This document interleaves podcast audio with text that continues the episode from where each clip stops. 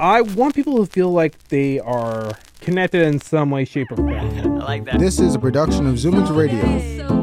Zoomix Radio is important because que ofrece espacios para diálogo y escuchar diferentes voces. Connect with us. esta es una producción de Zoomix Radio. have a good We are a community station powered by youth.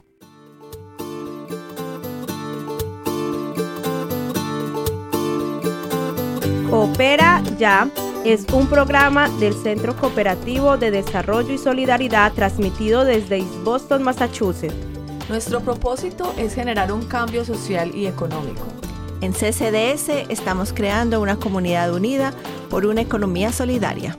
Les estaremos acompañando siempre. Luz Zambrano, Catalina Rojas Y Liliana Avendaño. y somos un equipo con fuerza y poder.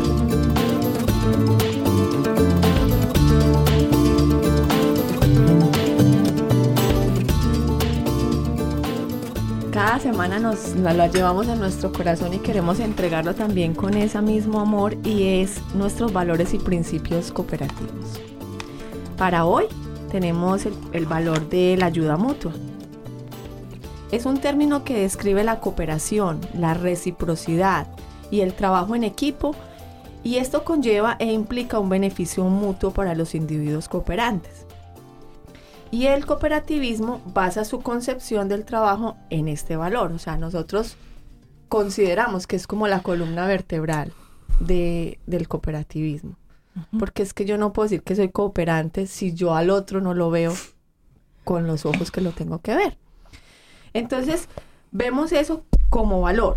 Pero entonces si vamos al principio que es de autonomía e independencia para hoy, es la manera como las cooperativas son organizaciones autónomas de autoayuda, gestionadas por sus miembros, si firman acuerdos con otras organizaciones e incluso los gobiernos, o si consiguen capital de fuentes externas, lo hacen en términos que aseguren el control democrático, o sea, el control de que todos tengan los mismos derechos y deberes por parte de sus miembros y que mantengan su autonomía en cada cooperativa.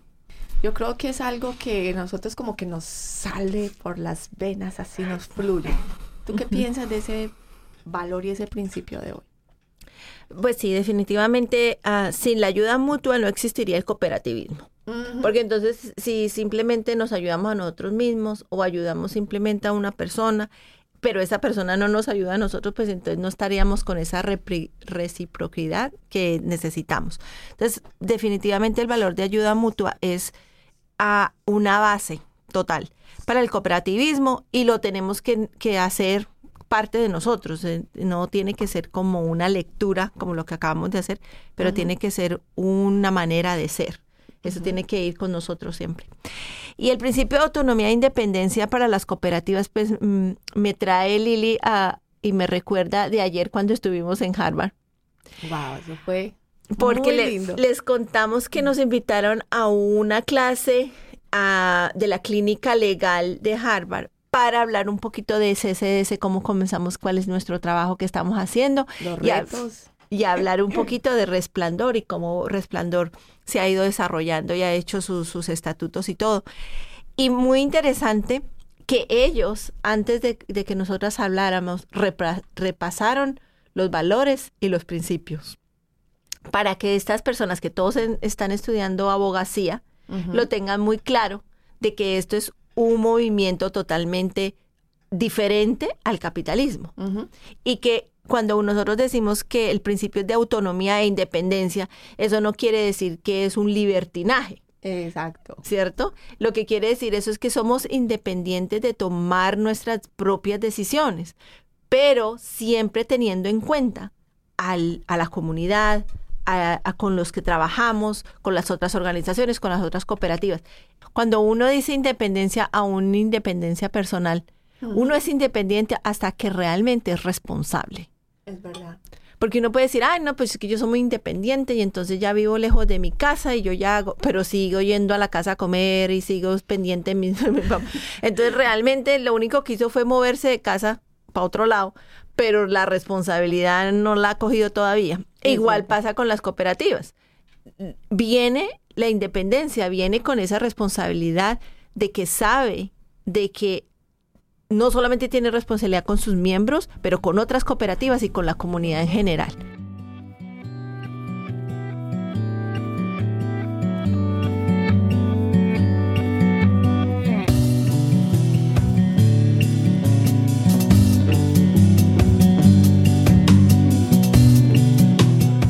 Este tema es muy, interesante para nosotros y se trata del desarrollo del liderazgo. ¿Y qué es el desarrollo del liderazgo? El desarrollo del liderazgo se refiere a las actividades que mejoran las habilidades, capacidades y confianza de los líderes o futuros líderes. Liderazgo es la habilidad o capacidad de influir o motivar a las personas y de coordinar los esfuerzos y recursos para que se empeñen voluntariamente en el logro de los objetivos del grupo. Debe estar basado en el deseo de servir a los demás y a un propósito más allá del interés personal. Y bueno, y hay muchas clases de liderazgo. Entonces, vamos a hablar del liderazgo social. Es el arte de dirigir a un grupo de personas o comunidad hacia un logro de objetivos, tanto comunes como individuales, alcanzando un óptimo rendimiento a través del aprovechamiento de las competencias y capacidades de cada miembro de la comunidad, sin perder, sin perder de vista las metas trazadas y fomentando siempre las relaciones interpersonales. Mira, esos son los líderes sociales. Pero ahorita vamos a hablar de los líderes que nos incumben a nosotros también. Bueno, aunque nos incumben los sociales, porque realmente yo salí de ahí, de un liderazgo social que, que me involucró a mí. Pero viene un liderazgo cooperativo. Y este liderazgo co- cooperativo involucra, mira la diferencia, a otras personas. El social involucra a personas, aquí involucra a sus colaboradores en un proceso de resolver problemas relacionados con objetivos de las empresas o de las cooperativas, así como problemas relacionados que pudieran ocurrir en las organizaciones. O sea, no se encierran, sino que se abre a, ayudar a liderar a otros. Tiene una clara idea sobre lo que quiere y aún así busca nuevas ideas para poder eh, proporcionarle a los trabajadores soluciones claras, ¿cierto? Respetan las prioridades. Mira, es a mí me pareció tan lindo eso cuando respe- respetan la prioridad y la hora de resolver pro- el problema en busca de la causa. No solamente resuelven el problema, sino que se van a la causa del problema, porque se sabe que es ahí donde yo tengo que entrar a sanar. Si yo no sano el fondo de las cosas, olvídate. Y yo estoy mirando de reojo a alguien que cumple mucho con estas características y ahora les cuento por qué. Y el rol fundamental de este tipo de líderes es influir positivamente en el clima organizacional y que sus colaboradores sientan que él se preocupa por sus necesidades, por lo que influyen en el logro de objetivos. ¿A vos se te parece a alguien eso, Cata? No, es que lamentablemente hoy no puedo hablar mucho, pero es que así- estábamos haciendo este, este libreto y definitivamente estamos describiendo hoy a la persona que nos va a hablar mucho de liderazgo, porque ella es una líder y no es cualquier líder, porque hay líderes buenos y hay líderes malos, hay que hablar eso. Ella es una buen líder, excelente líder y siempre se lo dije a ella. Es mi ejemplo a seguir, es mi inspiración. A veces yo quiero tirar la toalla y me acuerdo de luz y quiero seguir. Mire, y yo, y yo porque tengo la voz soy mala y no los quiero aburrir con esta voz porque se me va. Pero si no, aquí me quedaría diciendo quién es Luz Zambrano, porque es un ser maravilloso y extraordinario. Bueno, Muchas gracias. mejor dicho. Calmemos la sobadera un ratico y sigamos, porque es que mire lo que sigue, mire. Los líderes cooperativistas actúan coherentemente a los principios y valores universales del cooperativismo, que eso es importante. Yo puedo hablar muy bonito, yo puedo liderar un montón de gente, pero si en mi corazón no está ese sentir de los principios y valores como la ayuda mutua, la responsabilidad, mejor dicho, todos los valores que nosotros mencionamos a cada, a cada quincena ya, porque ya los mencionamos quincenalmente. Cumple, estos líderes cumplen con ciertas características que se las voy a mencionar rápidamente y es, la primera característica de un buen líder es que delega y trabaja en equipo. Hoy se espera que los líderes cooperativos sean personas con capacidades para delegar, para consultar, para estimular el trabajo en equipo, con habilidades y actitudes que escuchen y perciban las expectativas de su gente. Pero un líder cooperativista realmente, más que escuchar, más que delegar, va de la mano con las personas a las cuales va liderando. Identifica y potencia recursos el líder cooperativo debe tener la capacidad técnica para el manejo de nuevos instrumentos y tecnologías que les facilite poner en juego todas sus habilidades para potenciar los recursos existentes. Hmm, sigo mirando para el lado. Mm. Vos también, ¿cierto? También. Bueno, promover la participación y cooperación.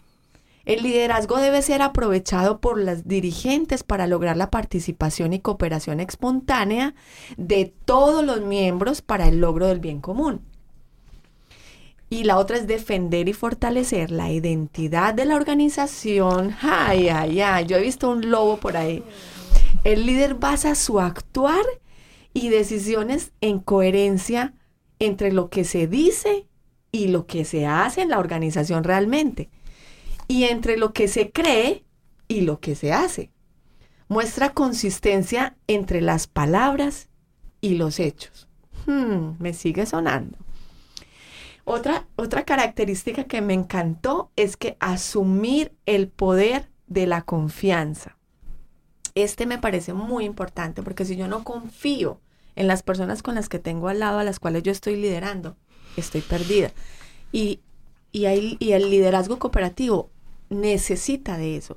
Lo anterior, o sea, el- el- la confianza en el poder del, del desarrollo cooperativo implica además que el nuevo dirigente sea capaz de entender y asumir el poder producto de la confianza y la reciprocidad que se logra generalmente mediante la participación, el libre intercambio de información y de ideas. O sea, un verdadero líder no, no encapsula sus ideas y se las deja para él mismo. Hace un intercambio porque le da valor grandísimo a lo que la otra persona tiene. Y eso va muy de la mano con la metodología que nosotros trabajamos, que es la educación popular. Que un verdadero líder es capaz de escuchar y creer en el valor de lo que la otra persona sabe. Y por último, construir capital social. Este es el principal desafío del nuevo líder cooperativo. Esto es crear redes de relaciones de confianza y reciprocidad entre los miembros de la organización. Yo voy a dejar hasta aquí porque ahorita en la sección en, la que vamos a entrevistar a Luz, desafortunadamente a ella no le gusta mucho, mucho que no le reconozca. Pero hoy le llegó el día a Luz Zambrano, porque estas características se las vamos a dejar a ella saber que ella ha sembrado en nosotros y lo que ella ve en nosotros es el fruto de lo que ella en su liderazgo ha sembrado. Así que Lucecita, sigue tú ahí con las principales fun- funciones de un líder. A ver, ¿tú qué piensas? que ¿Cuáles son las principales funciones?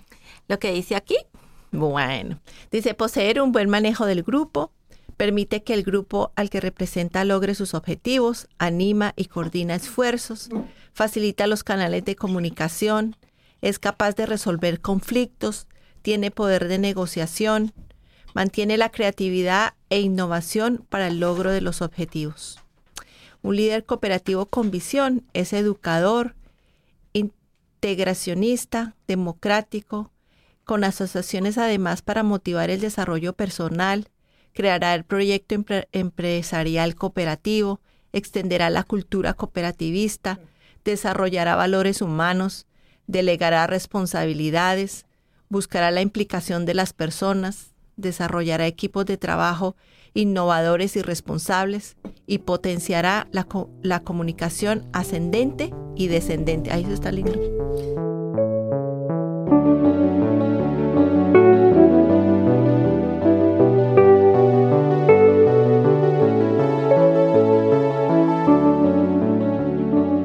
La sección que vamos a hacer ahora es muy importante porque es nuestra vista al mundo.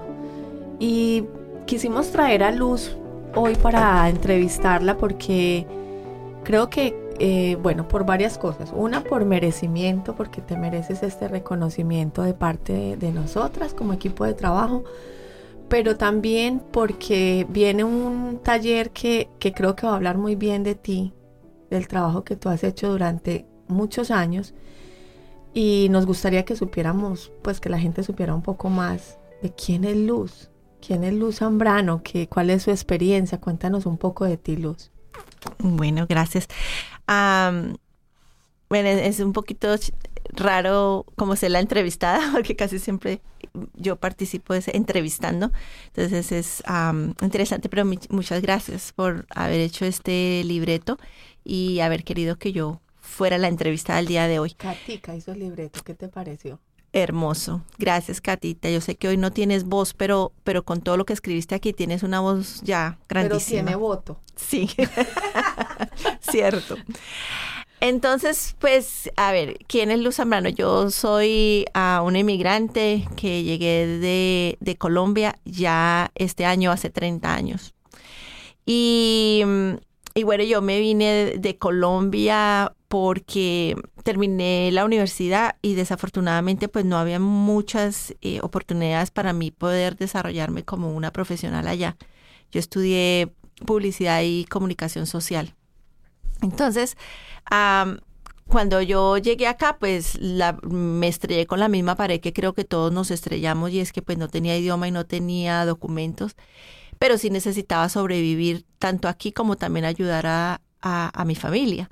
Entonces, pues yo comencé como la mayoría de todos em, en el trabajo que salió y el trabajo que salió fue limpieza y trabajé casi un, un año limpiando casas. Y, y bueno, y ese año fue pues para mí como, como esas, como esa transformación, como cuando lo echan a uno a la lavadora a lavarlo y que le dan vueltas para acá y para allá y uno ni sabe cuándo va a parar, pero al final sale más limpio.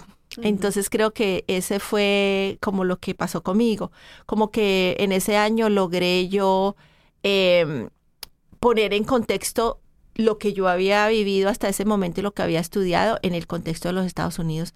Ah, lo primero que me di cuenta es la discriminación que había. Me di cuenta de que los derechos que teníamos los inmigrantes como trabajadores eran mínimos. Me di cuenta de que había mucho abuso, de que había mucha opresión y eso lo sentí yo en carne viva. Y lo experimenté con los compañeros que tenía de trabajo en ese entonces de limpieza. Y había algo dentro de mí que me decía, esto no está bien, o sea, algo tiene que estar mal. Y, y yo no sabía qué era lo que estaba mal, pero algo estaba mal. Y yo empecé a informarme de que cuáles eran los derechos del, del- de los trabajadores inmigrantes en este país y empecé a aprender y empecé a aprender. Y a la medida que fui aprendiendo, pues fui compartiendo esa información con mis otros compañeros que llevaban mucho más trabajando en esa compañía y habían estado siendo abusados por mucho más tiempo. Y, y bueno, ahí fue como, como los inicios míos de luz en Estados Unidos y fue eso, informándome, trayendo la información a los demás y tratando de ver cómo mejorar eh, la situación en ese, en ese específico trabajo. Qué bueno, Luz. Mira, pero ese es el inicio de Luz. Ese, ese fue la llegada de Luz. Pero hay una historia de Luz que a mí me encanta y es de dónde surgió en ti la idea de, de iniciar con CSIO. ¿Y qué es CSIO? Bueno, pues lo que pasa es que después de que, de que yo hice este trabajo con, en- con los trabajadores de limpieza, pues yo tuve que poner, eh, o sea, a mí no me estaban pagando lo que me debían de pagar ni nada. Entonces, al aprender cuáles eran mis derechos, pues yo tomé como mucha fuerza y puse un caso en, en contra de la compañía de lo que me debían. Y eso fue como que poquito a poco, escalones, para yo darme cuenta de que se podían hacer cambios, que uno no debe de estar bajo el pie de nadie, que no debe estar siendo oprimido, que, que hay maneras de salir de eso. Entonces Luz comienza a aprender más y de un momento a otro se abre la oportunidad. Eh, Bueno, hice mucho trabajo voluntario antes de tener un trabajo de, de organizadora comunitaria, que fue lo que yo comencé siendo. Ah, empecé organizando la comunidad latina de trabajadores de limpieza eh, en una organización que era un centro de trabajadores. Y trabajaba medio tiempo y esa era mi función. Hablar con los demás trabajadores, escuchar de ellos sus problemas y tratar juntos de, sobre- de, de resolver los problemas. Y de ahí, pues empecé a escalar a otras cosas. Es- eh, trabajé en la Cruz Roja como, porque yo me daba cuenta que el, el inmigrante no solamente tenía problemas laborales, pero tenía problemas de inmigración, tenía problemas, eh, o sea, un ser humano con un montón de problemas dentro de este país. Entonces, mi- como yo no tenía la oportunidad de ir a estudiar a la universidad porque no tenía los recursos ni el tiempo, entonces lo que hice fue involucrarme en otras organizaciones donde podía aprender a la misma vez que trabajaba y tenía un ingreso. Entonces trabajé en servicios legales de Boston aprendiendo más profundamente los derechos laborales. Trabajé en la Cruz Roja aprendiendo los, los derechos ah, y los procesos de inmigración. Entré, trabajé en un sindicato para aprender cómo organizar a las comunidades dentro de, organizas, dentro de, com- de compañías. Trabajé para el MAS FLCIO, que es una, una, una sombrilla de las uniones dentro de Boston. Y eso me dio tanto la oportunidad de, de mantenerme a mí misma como de aprender mucho. Y llegó un momento en el que yo, pues lógicamente, trabajaba en ese entonces los siete días de la semana, 10, 12 horas al día. Y yo empecé a tener mis hijos y me di cuenta de que eso iba a ser imposible, de que yo tenía un- una prioridad mm, más grande que eran mis hijos. Entonces, dos compañeros de trabajo mío, Kevin Wellen y Ann Fieldman, estaban en lo mismo. Ellos también habían trabajado en la comunidad, organizando, eh, creando liderazgo, pero no- también estaban teniendo sus familias. Y los tres coincidimos en lo mismo y pensamos, ¿qué podemos hacer? Y eso fue ya después de 12 años de haber estado trabajando como organizadora comunitaria y todo. ¿Qué podemos hacer nosotros para seguir apoyando la organización comunitaria y el desarrollo de liderazgo sin tener que trabajar los siete días de la semana, las 12 horas al día? Y fue como surgió la idea de- del centro donde yo trabajo ahora, que comenzó hace 19 años. Ah, soy cofundadora y soy la codirectora. Se llama CSIO. ¿Y qué es CSIO? Es el centro para apoyar la organización comunitaria. Excelente. Bueno, ¿cuáles han sido los retos y logros de CSIO? Ah, bueno, los logros creo que siempre han venido ligados a, a, una, a una parte que es que siempre tenemos el oído puesto. Nosotros decimos que siempre estamos tomándole el pulso a la comunidad, porque la comunidad cambia. La comunidad inmigrante cambia y sus retos y, y sus, y sus triunfos y todo mm, evolucionan y dependiendo de, del- de la parte política y todo cambian. Entonces nosotros creo que la fortaleza que más tenemos es eso, la habilidad de poder estar tomándole el pulso a la comunidad y, y de variar, crear o, o, ¿cómo se llama? Hacerlo Modificarlo.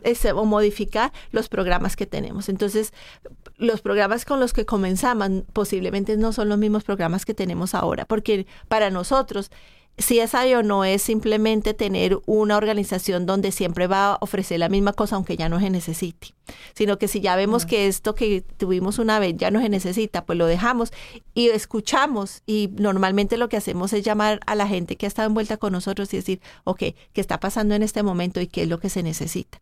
Y creamos esos espacios para crear nuevos programas. Mira, yo mm, te- tuve la, la fortuna de ser parte de ese liderazgo de ustedes, de los talleres de liderazgo.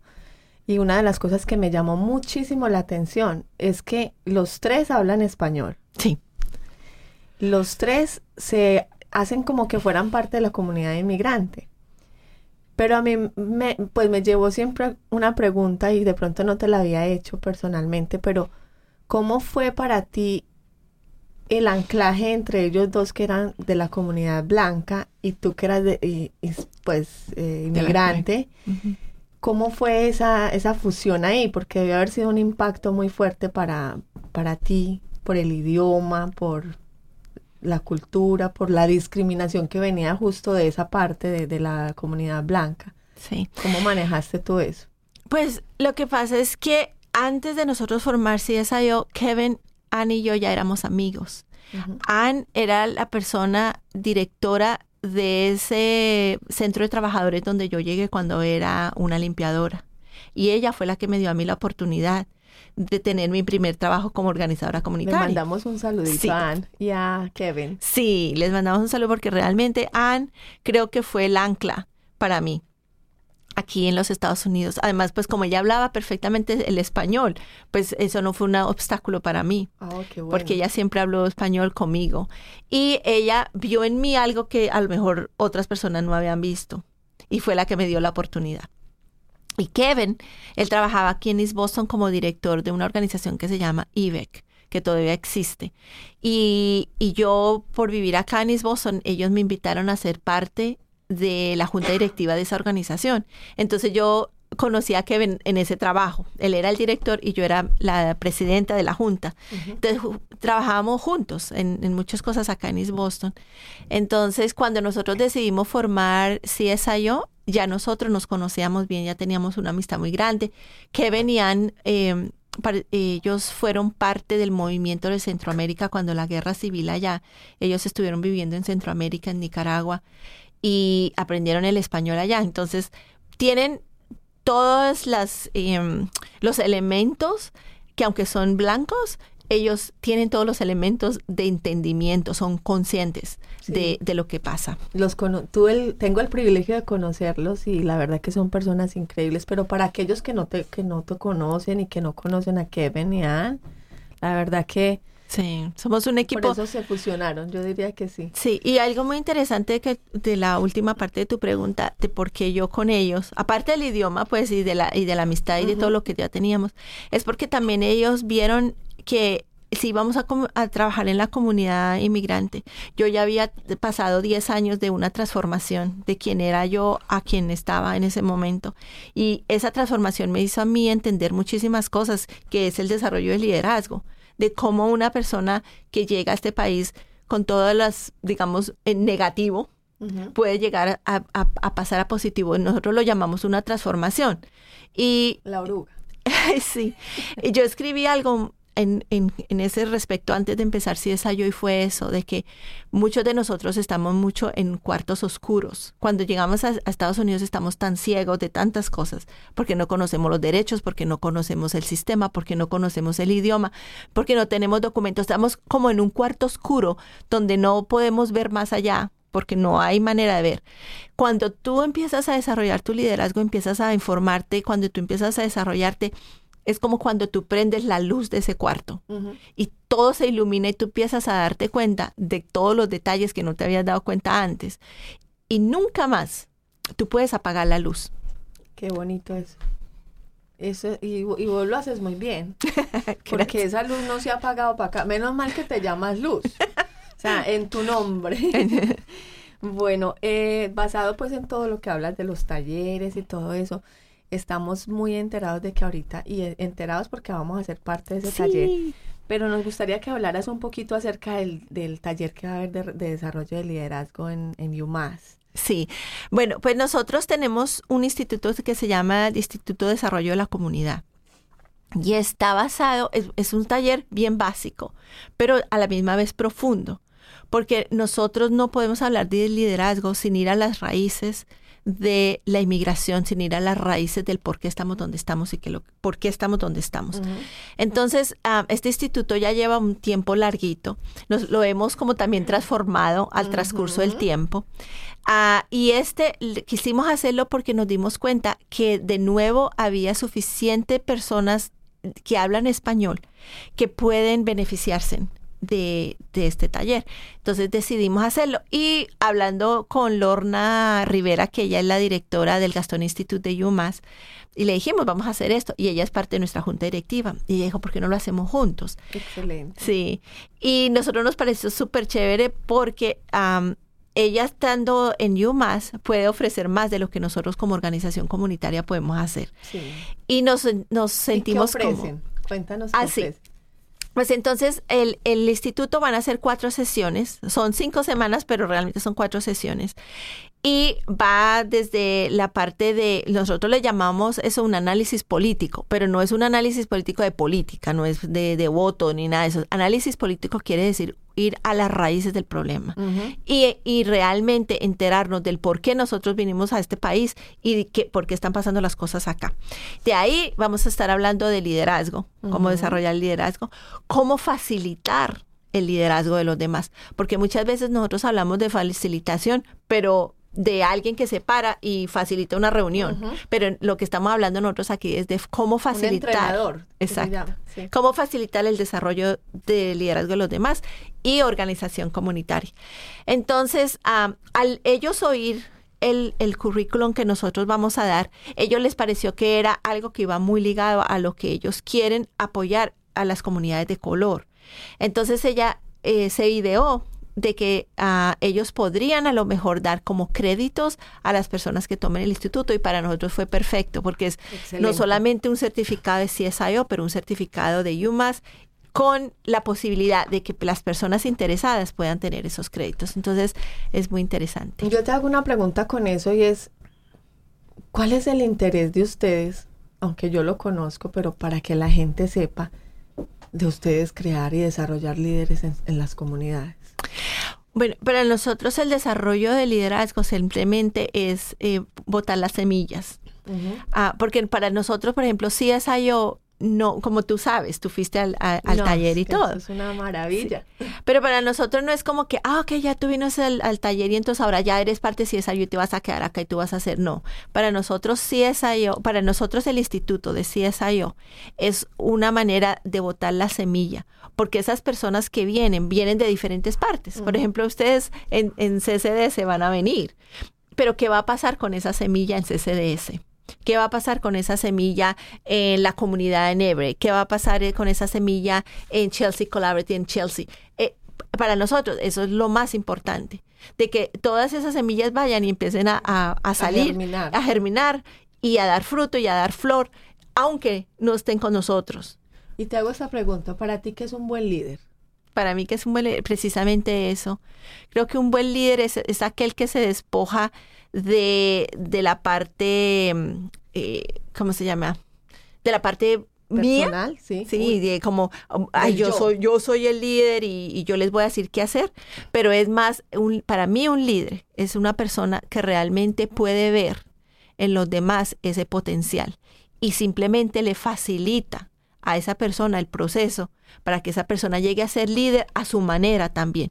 Porque no podemos, a, pesar que hay ciertas habilidades y ciertas cosas que un líder debe de tener, cada uno de nosotros lo, lo desarrolla de diferente manera dependiendo de quiénes somos nosotros.